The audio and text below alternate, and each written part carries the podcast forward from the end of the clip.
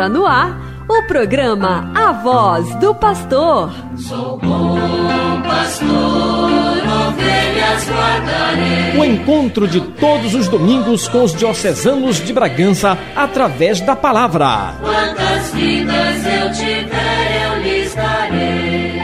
Acompanhe agora a exortação e os ensinamentos do Bispo Diocesano de Bragança, Dom Jesus Maria. Se perder,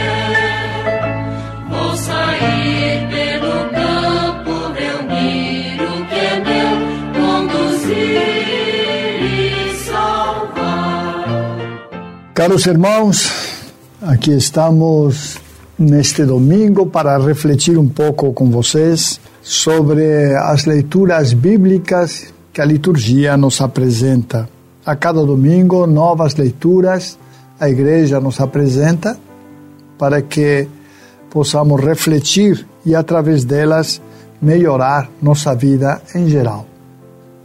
Como sempre costumamos fazer, vamos iniciar com a leitura do Antigo Testamento e depois passaremos ao Novo Testamento, na leitura de São Paulo, na carta aos Coríntios e no final no Evangelho de Mateus, capítulo 5, versículos 13 a 16, um evangelho curto de Mateus. Começamos então com a primeira leitura do Antigo Testamento. A leitura é do profeta Isaías, capítulos 58, eh, versículos 7 a 10. Leitura do livro do profeta Isaías. Assim diz o Senhor: Reparte o pão com o faminto, acolhe em casa os pobres e peregrinos. Quando entrares, encontrares, perdão, um nu, cobre-o e não desprezes a tua carne. Então brilhará tua luz como a aurora e tua saúde há de recuperar-se mais depressa. À frente caminhará tua justiça e a glória do Senhor te seguirá. Então invocarás o Senhor e ele te atenderá. Pedirás socorro e ele dirá: Eis-me aqui. Se destruíres teus instrumentos de opressão e deixares os hábitos autoritários e a linguagem maldosa, se acolheres de coração aberto o indigente e prestares todo socorro ao necessitado, nascerá nas trevas a tua luz e a tua vida escura, obscura, será como o meio-dia. Palavra do Senhor, graças a Deus. Os estudiosos colocam este texto do profeta Isaías, já quase no finzinho do profeta Isaías, na época pós-exílio, quer dizer, na, na época do, do ano mais ou menos do 570 à frente. Com isso, nos indicam que é um texto, um texto que chama a atenção sobre as práticas, as práticas fiéis que realizamos em nossa vida. Veja bem, o texto chama a atenção para acolher os pobres e peregrinos, para acolhê-los, para dar pão aos famintos, repartindo o nosso pão com eles, para cobrir o nu. E então Deus diz, diz então através da palavra de Deus, então tua luz brilhará como a aurora. Tua luz brilhará como a aurora. É um tema, o tema da luz, sobre o qual Jesus voltará a tratar no Evangelho, no Evangelho de, de Mateus, e que nos mostra como é importante este tema, o tema de ser luz, não só para nós, porque nós não só nos iluminamos a, a nós mesmos, mas luz para os outros. E quem age com bondade, quem reza pelos outros, quem ajuda as pessoas mais carentes e necessitadas, quem procura em todo momento dar a quem dar comida a quem tem fome, ou vestir a quem está nu, ou fazer outra ou qualquer outra obra de caridade. Esse aí é considerado no texto de Isaías como luz, uma pessoa de luz, uma pessoa que traz luz para os outros, porque a luz não nos ilumina só a nós. Neste caso, a luz é luz para os outros, é luz para os outros. Nossa luz vai brilhar para os outros, vai ser luz para as outras pessoas, vai ser uma referência para as outras pessoas. É nesse sentido, pois, que Isaías nos mostra, nos mostra o texto, nos dá a entender muito, de uma forma muito clara que realmente, realmente é necessário ter atitudes de acolhida, de misericórdia, de perdão, de saciar a fome para os mais famintos, enfim, essas atitudes de misericórdia são luz para a própria pessoa. São luz que nos ilumina, ilumina a nossa vida, ilumina também a vida dos outros, porque a luz não só serve para nós, serve também para os outros. E a recompensa daqueles que são luz para as outras pessoas é que, invocando o Senhor, invocando o Senhor, eles são atendidos diz o texto, pedirá socorro e ele dirá, Deus dirá, eis-me aqui. Prontamente vai atender.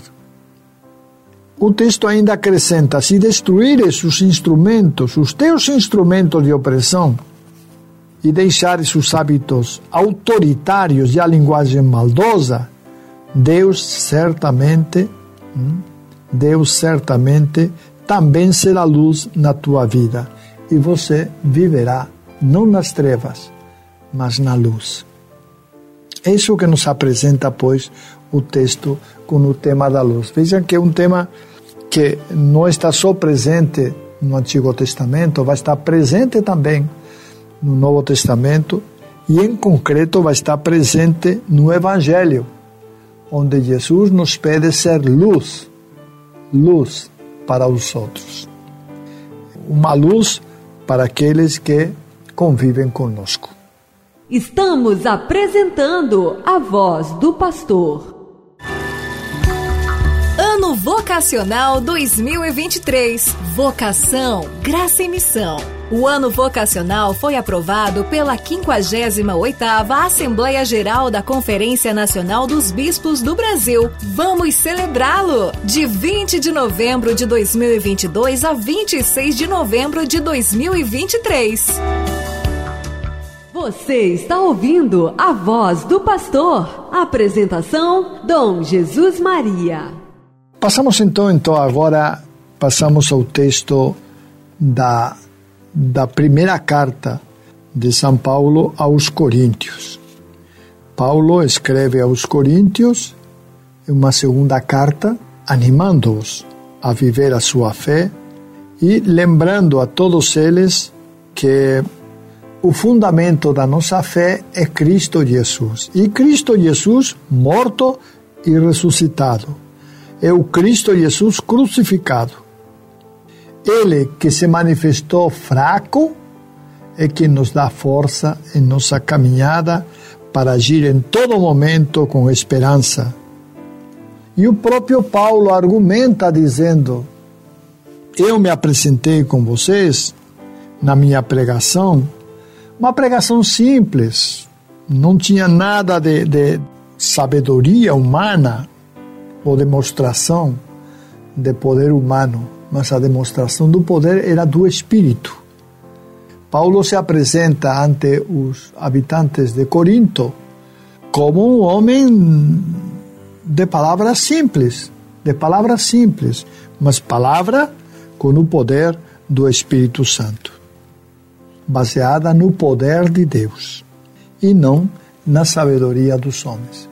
E esta vai ser uma, uma característica de Paulo o tempo todo vai, vai expressar, vai expressar esse contraste entre a sabedoria humana, baseada na filosofia e em, outros, em outras ciências, e a sabedoria de Deus, que é mais simples, mas que está fundamentada na força do Espírito Santo. Estes dois elementos vão estar constantemente presentes nas cartas de São Paulo.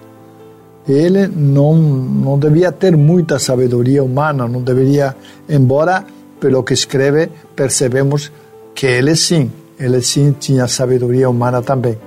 Mas o que ele escreve está impregnado da sabedoria de Deus, da força do Espírito Santo. E é isso que ele quer fazer com que o Espírito seja o verdadeiro motor da comunidade de Corinto. Que Corinto, os habitantes de Corinto, os cristãos de Corinto, não todos os habitantes, claro, mas os cristãos de Corinto atuem sempre com a força do Espírito Santo, a força que o próprio Espírito Santo dá, a força e a sabedoria do Espírito Santo. Por isso, ele incentiva a comunidade para que deixem de lado os discursos pretensiosos, cheios de, de, de sabedoria humana e preguem a todos o, o mistério de Cristo morto e ressuscitado. Esse mistério que é o fundamento da nossa fé cristã, é o fundamento. Se, se vocês me perguntarem qual é o fundamento, o fundamento é Cristo e o que ele pregou e o que ele viveu incluída a sua morte também. Esse é o fundamento da nossa fé. Quem crê, quem crê em Jesus Cristo, não pode deixar de crer num Cristo morto e ressuscitado. Num Cristo que trouxe a salvação para todos nós. Um Cristo que pregou enquanto esteve na terra, mas que foi também ao mesmo tempo um Cristo que com as suas obras manifestou o seu poder. Esse é o Cristo que nós pregamos, Cristo Jesus. Não é só um Cristo mediático, não. É um Cristo simples, mas coerente, com uma vida totalmente coerente. E esta coerência se expressa até na morte, porque a morte foi consequência da sua vida coerente. A morte de Cristo Jesus aconteceu porque ele em nenhum momento ficou calado. Ele denunciava as práticas sacerdotais que só visavam o culto, um culto sem força nem fundamento. Ele denunciou todas as práticas farisaicas, pura aparência dos fariseus, que não levavam a nada. Ele foi denunciando todas as práticas. E no final das contas, no final das contas, a morte é consequência destas denúncias todas é, feitas com coragem e determinação. Cristo Jesus morreu por aquilo que significou para o povo judeu. Era uma ameaça, especialmente para as classes mais pudentes da, da, da judeia ele constituía uma ameaça porque ele derrubava aqueles critérios que ante os judeus pareciam os mais seguros e certos. Ele os derrubava. Não, não se sujeitava aos preceitos que os fariseus, saduceus e sacerdotes tinham, mas com a sua palavra ia impondo uma nova doutrina e foi por isto que Cristo morreu. Então, toda a fé nasce nasce do fato do Cristo morto e ressuscitado. Do fato de que Cristo, que se fez homem, era Deus. E é isso que nós acreditamos. É isso que nós acreditamos firmemente, que Jesus era homem, mas ao mesmo tempo era Deus. Era o Filho de Deus o Filho de Deus que nasceu, se tornou humano, nascendo da Virgem Maria, por obra do Espírito Santo, e por causa disso, tornando-se mais um ser humano, ele teve condições de poder nos libertar a todos do pecado. O fez desde a nossa condição humana, sofrendo como humano, e nos libertou a todos do pecado e da morte. A partir de agora, ou a partir dele, a morte é uma escolha que cada um faz. Mas ele já nos libertou da morte. Já somos livres da morte. Mas quem quiser morrer, vai morrer. Quem não se submeter aos seus mandamentos nem às suas leis, no final das contas, vai ser condenado. Porque não ouviu e não obedeceu aquele que trouxe a salvação para todos nós. Este é Cristo Jesus, é o Cristo Jesus que o apóstolo Paulo prega com coragem e determinação. É o Cristo Jesus que em todo momento é proclamado pelos apóstolos e pelo próprio Paulo. E é o Cristo Jesus que a comunidade também adere com fé e firmeza, reconhecendo que tudo chega através de Deus, do Pai, do Filho e do Espírito Santo. Mas que a verdadeira salvação nos chegou pelo Filho de Deus, Jesus Cristo. Estamos apresentando a voz do pastor. A vocação é um dom de graça e de aliança. É o mais belo e precioso segredo de nossa liberdade. Ano Vocacional 2023. Vamos juntos celebrar este ano da graça de Deus, lembrando que somos todos vocacionados do Pai. Ano Vocacional 2023. Vocação, graça e missão. Você está ouvindo a voz do pastor. Apresentação: Dom Jesus Maria. Vamos então escutar agora o Evangelho, que, como já falei, é do texto de Mateus. Mateus eh, foi um dos escritores do Evangelho, como vocês sabem, meus irmãos, e são quatro os escritores dos Evangelhos que nós chamamos também de evangelistas. João, Mateus. E depois nós temos Lucas. E para, por último nós temos Marcos. De forma que os quatro, os quatro, cada um na sua versão e cada um do seu jeito, eles contaram a vida de Jesus Cristo. Vamos escutar, pois, Mateus neste momento. Proclamação do Evangelho de Jesus Cristo segundo Mateus. Naquele tempo disse Jesus a seus discípulos: Vós sois o sal da terra. Ora, se o sal se torna insosso, com que salgaremos? Ele não servirá para mais nada, senão para ser jogado fora e ser pisado pelos homens. Vós sois a luz do mundo. Não pode ficar escondida uma cidade construída sobre um monte. Ninguém acende uma lâmpada e a coloca debaixo de uma vasilha, mas sim num candeeiro onde brilha para todos os que estão na casa. Assim também brilhe vossa luz diante dos homens, para que vejam vossas boas obras e louvem o nosso Pai que está nos céus. Palavra da salvação, glória a vós, Senhor. Neste texto, como vocês podem observar, os discípulos de Jesus são chamados de sal e luz. Sal e luz. O sal tem a sua função, a luz também tem a sua função. Eles são chamados de sal e luz, e luz da humanidade, na medida em que vivem a ética e a justiça, impedindo que a sociedade se corrompa.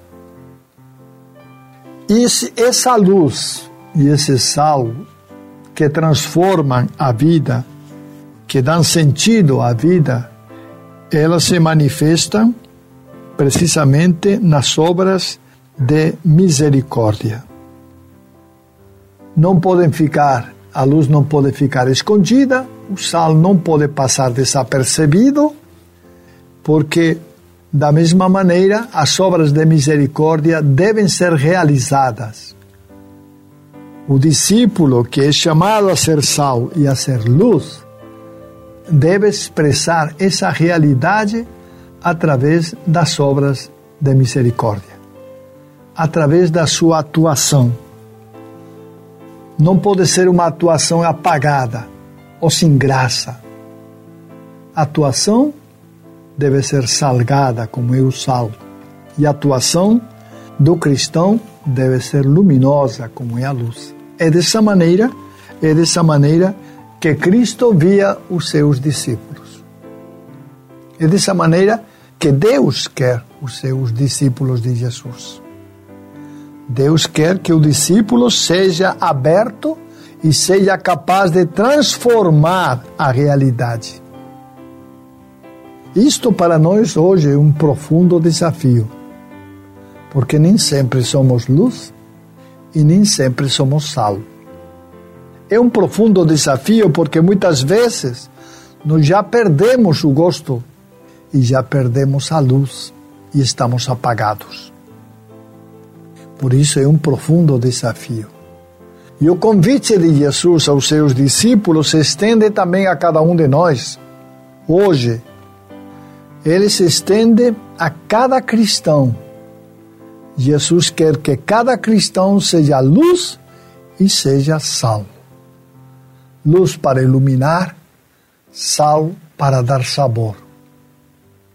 E se o cristão não for isso, é um cristão amorfo, apagado, que não serve para nada. Não serve para nada. E minha gente, nós temos muitos cristãos assim. Não vamos nos enganar. Nós temos muitos cristãos que são totalmente apagados, que já perderam o gosto do sal, que não tem mais gosto e não servem para mais nada. São palavras de Jesus. Por isso, estas palavras são um profundo desafio a marcar a diferença, a fazer em nossa vida coisas que realmente sejam diferentes e marcantes como a luz é marcante no meio da escuridão, da escuridão e como o sal é marcante no meio da comida. Nós não estamos chamados, não somos chamados a passar desapercebidos no mundo. Nós somos chamados a marcar a diferença, a ser luz e a ser sal. Como Jesus diz, se o sal perde o sabor, para que que serve? Se a luz fica apagada, para que, que serve? Para nada. Para nada, é tudo escuridão. O cristão não pode ser escuridão. Deve manifestar, deve manifestar a luz. É claro que vocês poderão me dizer, mas olha, mas tem luz assim muito potente, tem luz fraquinha. Pois é assim como nós somos. Às vezes, nós somos, a nossa luz é tão fraquinha que quase não alumia nada. Quase não alumia nada. O sabor do sal é tão fraquinho que estamos já quase, o gosto desaparece.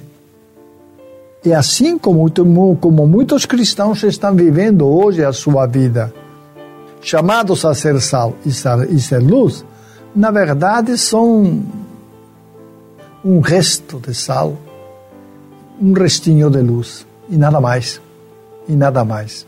Na sua vida não manifestam o que Jesus quer.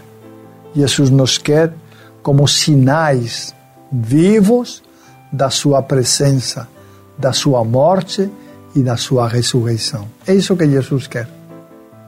Que marquemos a diferença, que sejamos diferentes, que possamos realmente marcar essa diferença no meio da sociedade onde nos encontramos.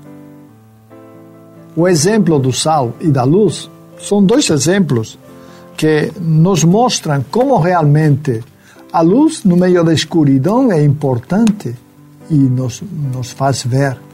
O sal no meio da comida também é importante, dá sabor à comida.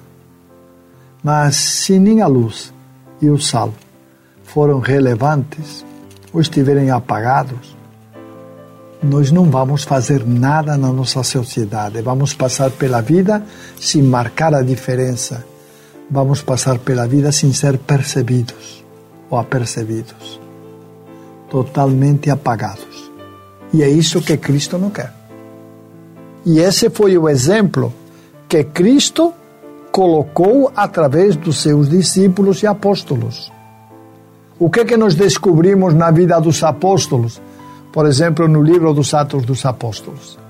Nós descobrimos uma comunidade pequenininha, bem pequena, mas uma comunidade cheia de luz e de sal, capaz de transformar a muitas pessoas, capaz de levar a palavra de Deus a muitos cantos e capaz, por isso, de chegar a muitos lugares.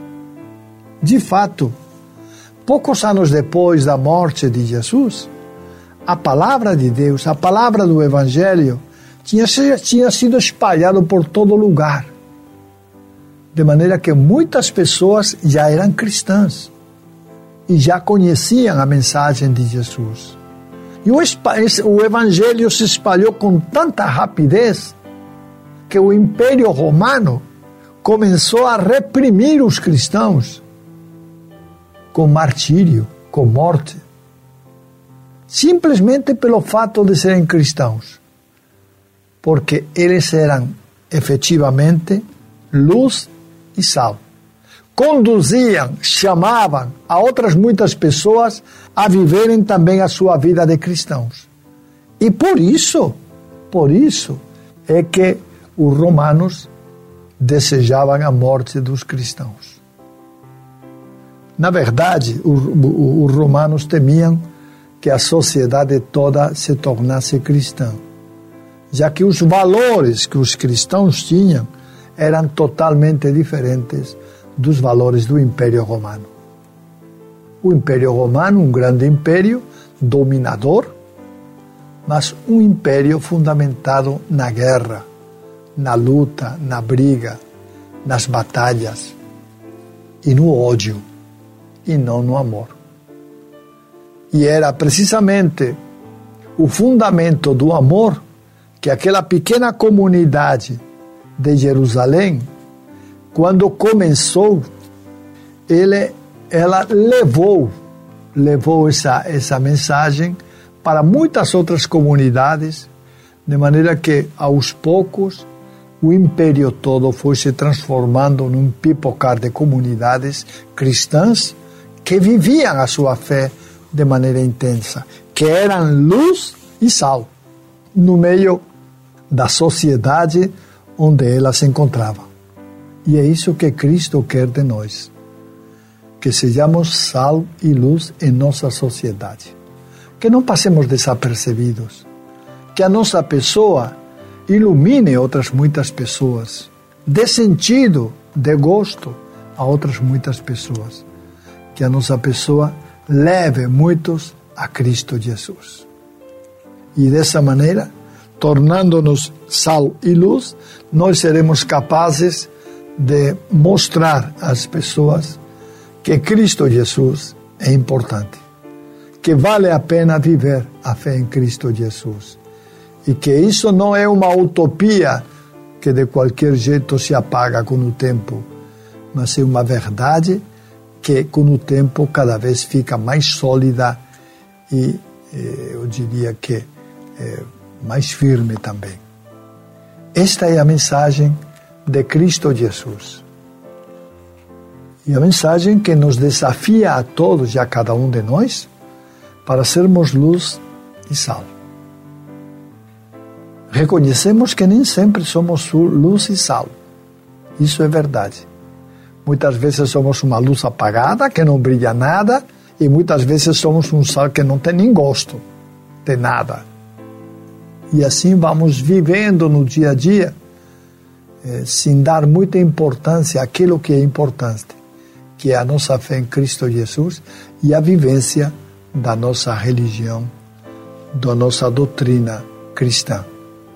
Quando realmente nós vivermos a nossa doutrina com fé, nós vamos perceber como é importante e como é exigente também esta, este fato de ser luz e de ser sal na vida de cada cristão. Mas para isto não contamos só com a força humana nossa. Quem nos torna sal e luz é o Espírito. E contamos com a força do Espírito. E é Ele que nos ilumina, e é Ele que nos salga, é Ele que nos dá força para sermos uma ação transformadora no meio da humanidade. É Ele, é o Espírito Santo. O Espírito Santo não está longe de nós, ele está em nós. Ele está trabalhando em nós. Colaboremos também com o Espírito Santo para que desta maneira possamos realmente eh, transformar a sociedade. Esse é o nosso desafio e esse é o nosso objetivo. Fazer da sociedade, hoje, que é uma sociedade que só pensa no dinheiro, fazer uma sociedade que pensa em Deus. Uma sociedade que hoje só pensa no poder fazer que uma sociedade que pense realmente eh, na humildade de Deus. E assim por diante. Esse é o nosso desafio: transformar a sociedade. Fazer da sociedade também fonte de luz e de sal. Para que, através do crescimento, o crescimento religioso, o crescimento humano, o crescimento espiritual, a sociedade se transforme e se torne muito mais parecida com aquilo que Deus quer de nós. O que estamos vivendo hoje, eu penso que não é muito do agrado de Deus. A sociedade que vivemos não é do agrado de Deus. Deus quer outra coisa. Por isso, a Sua palavra, cada vez que ouvimos a Sua palavra, nos, nos, nos incita à transformação. É uma palavra viva, suscitada por Deus, colocada no nosso coração pelo Espírito Santo. Estamos apresentando a voz do pastor. Ano Vocacional 2023. O Ano Vocacional 2023 do Brasil tem como objetivo ajudar cada pessoa a escolher o chamado e convite de Jesus como graça. Que seja uma oportunidade para atrair e encantar mais corações, fazendo-os arder e que os pés se ponham a caminho, em saída missionária. Você está ouvindo a voz do pastor. Apresentação: Dom Jesus Maria. Temos agora algumas notícias também que eu gostaria de transmitir para vocês, né? Em primeiro lugar, gostaria de transmitir que a Arquidiocese de Belém, através do seu bispo titular, Dom Taveira, eh, recentemente presidiu a elevação da paróquia São Judas a santuário e este já é o terceiro santuário da Arquidiocese de Belém. Terceira paróquia que é elevada a santuário na cidade de Belém. Segundo informações da Arquidiocese de Belém, outras cinco paróquias deverão ser elevadas à categoria de santuário nos próximos meses. Quer dizer, parece que Dom Taveira pretende também elevar mais cinco paróquias a, a condição de santuários. Essas paróquias seriam Santuário Nossa Senhora das Graças, Santuário Santa Rita de Cássia, Santuário Nossa Senhora do O, Santuário São João Batista e Santuário Nossa Senhora do Bom Remédio. Como já falei, atualmente a Arquidiocese eh, possui três santuários, que são o, o Santuário Nossa Senhora de Nazaré, do Desterro, localizado na região Santa Maria Gorete, o Santuário Nossa Senhora da Conceição Aparecida, localizado na região episcopal Santa Cruz, e o Santuário São Judas Tadeu, que é este que, que agora está sendo, está sendo, pois, instalado. Essa é a palavra. O objetivo é, é que todas as oito regiões episcopais tenham santuário. Esse é o objetivo do bispo. Então, com os três que agora tem, mais os cinco que se pretendem instalar, todas as regiões ficariam com santuário. E temos também uma outra notícia sobre, sobre a criação da nova diocese no Tocantins. O Papa Francisco nomeou o primeiro bispo da nova diocese, Dom Giovanni Pereira de Melo. Atualmente já é bispo de Tocantinópolis. O Papa Francisco erigiu a diocese de Araguaína, no Tocantins. A notícia foi divulgada pela Anunciatura Apostólica no Brasil, que explicou que a nova diocese na região Norte 3 está localizada no norte do Tocantins, com território desmembrado das dioceses de Tocantinópolis e Miracema do Tocantins. Esta será a 279 circunscrição eclesiástica do Brasil. O pontífice também nomeou o primeiro bispo da nova diocese, que é Dom Giovanni Pereira de Melo. Ele é atualmente o bispo nomeado de Tocantinópolis e é presidente da Comissão Episcopal para o Laicato da Conferência Nacional dos Bispos do Brasil. O Papa nomeou nesta quarta-feira o bispo auxiliar da Arquidiocese do Belém. Ele é o padre Paulo Andreoli, hum, com a idade de 50 anos. Missionário xaveriano. E nada mais. Por hoje, então, terminamos com estas últimas notícias e desejamos então que todos realmente neste domingo possam, possam vivenciar a sua fé e se transformar em luz e em sal. Esse é o pedido de Cristo Jesus. Não é só um pedido, é uma exigência. É uma exigência de Cristo Jesus para todos nós. Um bom dia para todos, que Deus vos acompanhe. Chegamos ao final do programa A Voz do Pastor. Nos encontraremos no próximo domingo. Bom pastor, ovelhas guardarei, não tenho outro ofício nem terei. Quantas vidas eu tive